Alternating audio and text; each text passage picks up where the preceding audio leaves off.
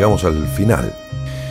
Y cuando suelo reunirme con amigos en algún momento muy sentido, muy vívido, cuando suelo dar una charla o un taller con oyentes que participan del programa que conduzco cada madrugada, hay una historia que la elijo, la vuelvo a elegir y la sigo eligiendo siempre como forma de despedirnos. Y te la quiero contar, te la quiero regalar, te la quiero dejar como despedida de este encuentro y para siempre, para las veces que quieras escucharla en tu vida, como forma de reencontrarte conmigo o como forma de compartir esta historia con los demás por sentir lo que yo siento cada vez que la cuento.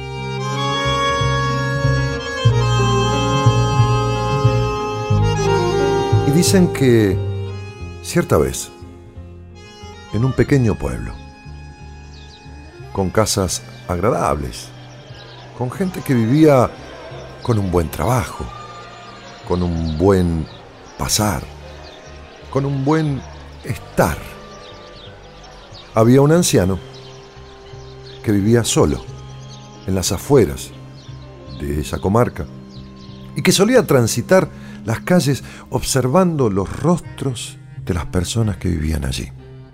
Y este anciano no se explicaba por qué a pesar de que hubiera trabajo y salud y familias constituidas, los ojos de las personas no brillaban con la felicidad que proviene del corazón cuando éste está pleno. Cierta vez, el anciano decidió entonces recorrer casa por casa de aquel poblado e invitarlos a todos a un lugar en las afueras, determinado día y a determinada hora. Este hombre era muy querido por las personas que vivían allí, muy respetado por todos, así que todos y cada uno de ellos asistieron a la cita. Era un atardecer precioso. Como si el anciano lo hubiera elegido, como si lo hubiera sentido o presentido antes de que ese momento llegara. El lugar era un verde prado, rodeado por árboles, y cuando todos fueron llegando, se fueron ubicando alrededor de aquel viejo. Y llegado el momento, el hombre empezó a armar una, una fogata, es decir, tomó ramas y de una forma muy extraña comenzó a entrelazarlas. Y una vez que la, la hubo armado completamente, la encendió.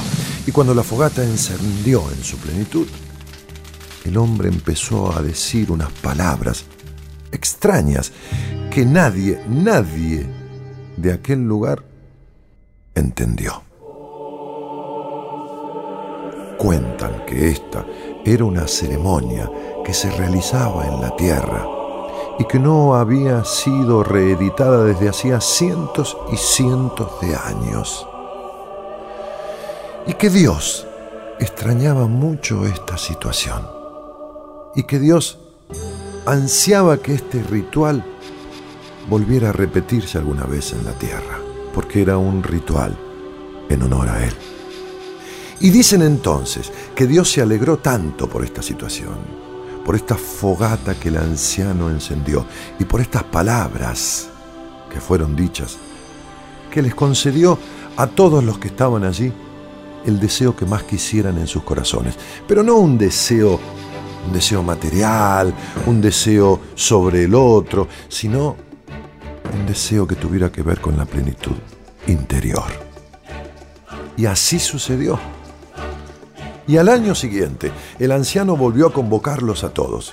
Y de nuevo armó la fogata de esta manera extraña, entrelazando las ramas. Y de nuevo, una vez que la encendió plenamente, comenzó a decir aquellas palabras que de nuevo nadie entendió.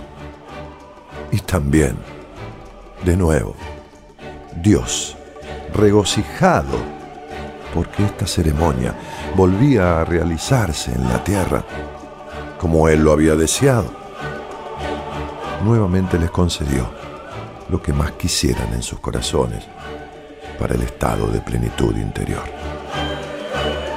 Y cierta vez fue que pasado el tiempo, aquel anciano falleció. Y cuando llegó el día y la hora en que año tras año habían reeditado este ritual, las personas de aquel pueblo se reunieron en honor a aquel anciano, en el mismo lugar y de la misma forma. Y comenzaron a tomar unas ramas y comenzaron a entrelazarlas de la misma forma que el anciano lo hacía, y las encendieron. Pero cuando llegó el momento de decir las palabras, claro, ninguno las conocía, ninguno las sabía.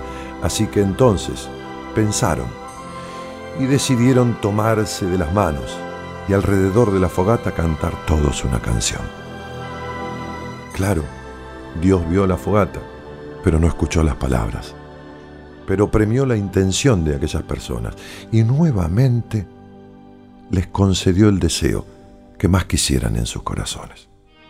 Y los años fueron pasando, y los pueblos, como son los pueblos, los muchachos emigraron hacia las grandes ciudades, y esta tradición se fue perdiendo nuevamente en la tierra. Y aquí estamos nosotros, nosotros, sí, vos y yo que en realidad no sabemos cómo se llamaba aquella fogata, ni tampoco conocemos las palabras. Pero esta historia cuenta que Dios extraña tanto esa situación, que Dios siente tanto la falta de este ritual, que cuando alguna persona como yo cuenta esta historia con tanto cariño y con tanta dedicación, y cuando otra como vos la escucha con tanta atención y con tanta ternura, entonces, a pesar de que no armemos la fogata, a pesar de que no sepamos las palabras, igualmente Dios les concede a quien la cuenta y a quien la escucha el deseo que más quieran en sus corazones. Que así sea y gracias por estar.